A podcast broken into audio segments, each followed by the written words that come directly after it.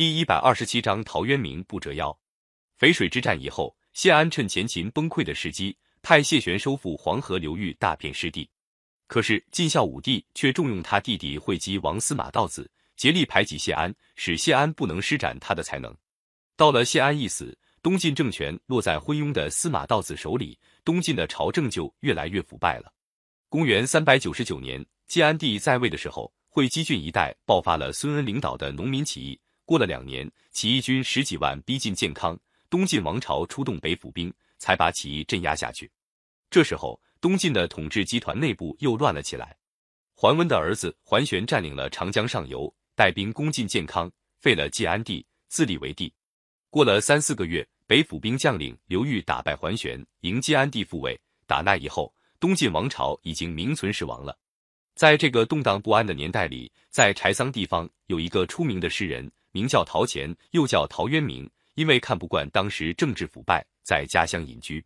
陶渊明的曾祖父是东晋名将陶侃，虽然做过大官，但不是氏族大地主。到了陶渊明一代，家境已经很很贫寒了。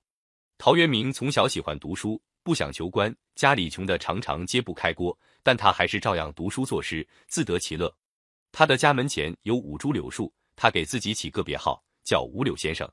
后来，陶渊明越来越穷了。靠自己耕种田地也养不活一家老少，亲戚朋友劝他出去谋一官半职，他没有办法，只好答应了。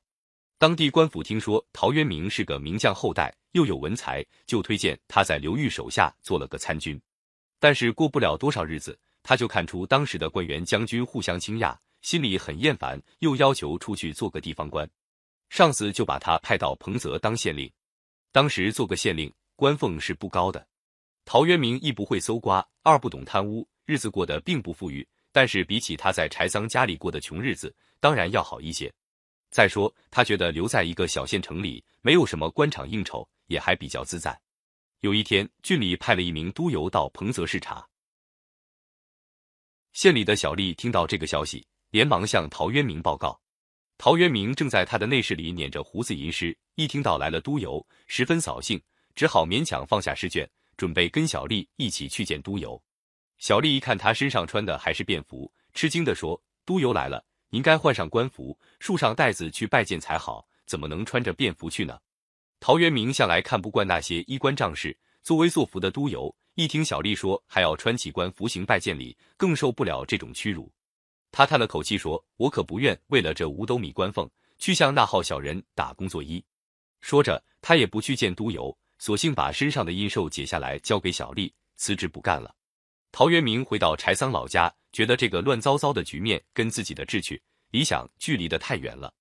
从那以后，他下决心隐居过日子，空下来就写了许多诗歌文章来抒发自己的心情。陶渊明写过一篇非常有名的文章，叫做《桃花源记》。在那篇文章里，他写了武陵地方的一个渔人，有一次。沿着小溪划船打鱼，来到了一座繁花如锦、芳草鲜嫩的桃树林。渔人被眼前的景色吸引住了，划着船再往前走，到了树林尽头，发现了一个小洞。他丢了船，顺着洞口摸进去，开始很狭窄，走了一段，豁然开朗。原来洞里有一个很大的村子，那里土地肥沃，桑木成行，男女老幼来来往往，勤恳劳动，过着无忧无虑的和平生活。大家看到渔夫是个陌生客人。都热情地邀请他喝酒吃饭。渔夫跟大家谈起，才知道那村子里的人的祖先还是秦朝末年避难到这儿来的。他们根本不知道秦以后还有汉朝，更不用说有什么魏晋了。渔人在那里住了几天，告别回家。他在回家路上做了好多标记，准备下一次再去访问。回到武陵，他报告了太守，太守也很感兴趣，派人跟着渔人去找桃花林，但是怎么也找不到那个洞口了。陶渊明写的那个世外桃源，在当时的社会里是不会有的。但是他在文章里描绘的那种人人劳动、个个过着富裕、安定生活的图景，反映了在当时黑暗动荡时代的人民的一种美好愿望。所以，《桃花源记》这篇文章后来一直被人们所喜爱。